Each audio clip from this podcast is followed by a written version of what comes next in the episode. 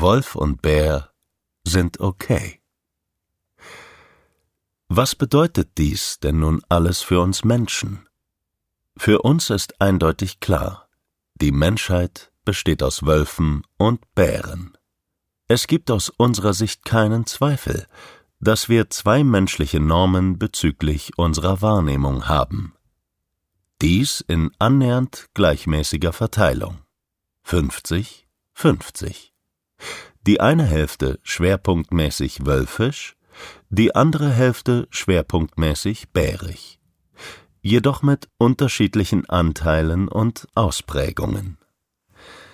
Wenn wir mit Lehrern oder Erziehern sprechen, kippt unsere Annahme manchmal sogar. Sie berichten teilweise, mehr bärige als wölfische Kinder zu entdecken. Das Rudelsystem scheint immer herausfordernder zu werden. Pädagogen jeglicher Ausprägung beginnen immer mehr an sich zu zweifeln. Andere zweifeln eher an den Eltern. Glücklicherweise zweifeln auch immer mehr Menschen am System. Warum scheint es heute so viel schwieriger zu sein, eine Gruppe zu leiten?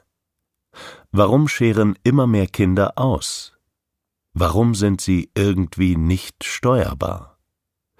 Warum haben immer mehr Kinder Diagnosen, Förderbedarfe, Integrationshelfer, benötigen Therapien, Ergo, Logo, Psychotherapien.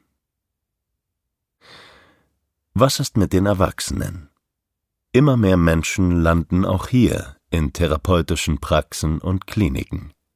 Sie nehmen Psychopharmaka, sind arbeitsunfähig, landen im Burnout, entwickeln psychische Erkrankungen.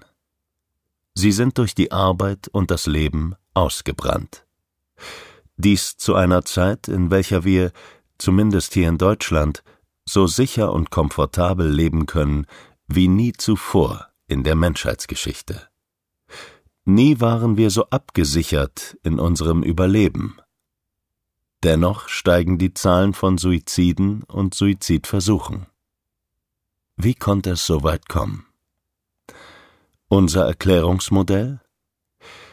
Wir werden mit unserer Art wahrzunehmen geboren. Diese Fähigkeit haben wir geerbt. Es scheint sogar so zu sein, dass sich ein besonders reizoffenes Gehirn dominant vererbt.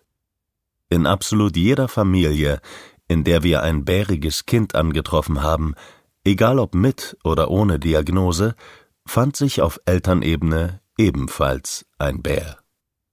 Nicht ein einziges Mal gab es zwei wölfische Eltern und ein bäriges Kind. Wenn es Geschwisterkinder gibt, wurde auch bei denen deutlich, dass sie überwiegend bärige Anteile besitzen, selbst wenn deren Verhalten deutlich unauffälliger, angepasster ist.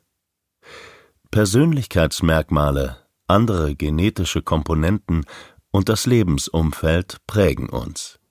Sie bestimmen, wie wir schlussendlich mit unserer Art wahrzunehmen zurechtkommen. Der Hirnforscher Henry Markram sagte über sich, es sei sein Glück gewesen, dass er in der Kalahari-Wüste aufgewachsen sei. Dort, wo eine Reizüberflutung in jungen Jahren kaum gegeben war. Sein Sohn Kai hatte es anders erfahren. Durch seine große Wissbegierde haben die Eltern ihm ein stetiges Angebot an neuen Reizen gemacht, was irgendwann zu einer massiven Überlastung geführt hat.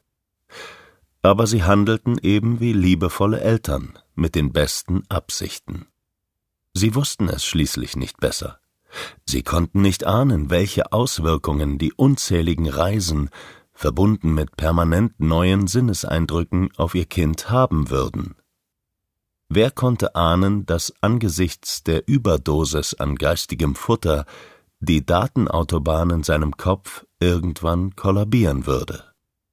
Er war ja stets neugierig, offen und freundlich.